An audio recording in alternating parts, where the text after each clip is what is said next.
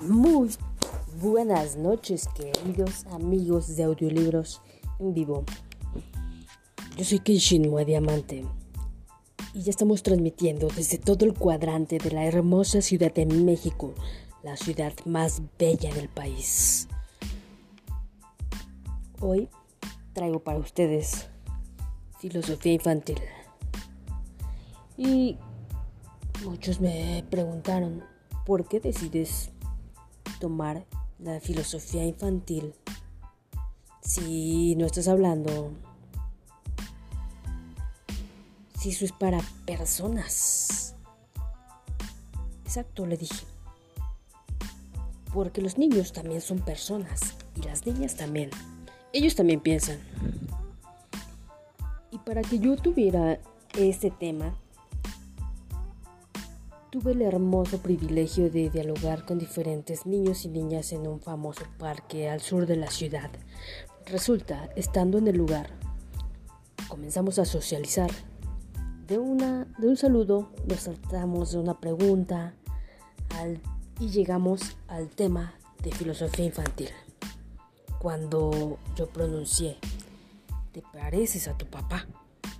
Ellos comenzaron a preguntar. Kenshin, ¿tú puedes decirnos por qué nos parecemos a nuestros papás? Y con gusto afirmé. ¿Por qué me parezco a mamá y a papá? Dicen que me parezco a mi papá, pero cuando me miro a los ojos o mi nariz, pienso que se parecen a los de mamá. También dicen que mis hermanos y yo nos parecemos mucho. Esto es porque heredamos sus genes, es decir, sus rasgos físicos. Resulta que cuando comenzamos a formarnos en el vientre de nuestra mamá, los genes de papá y mamá se mezclan.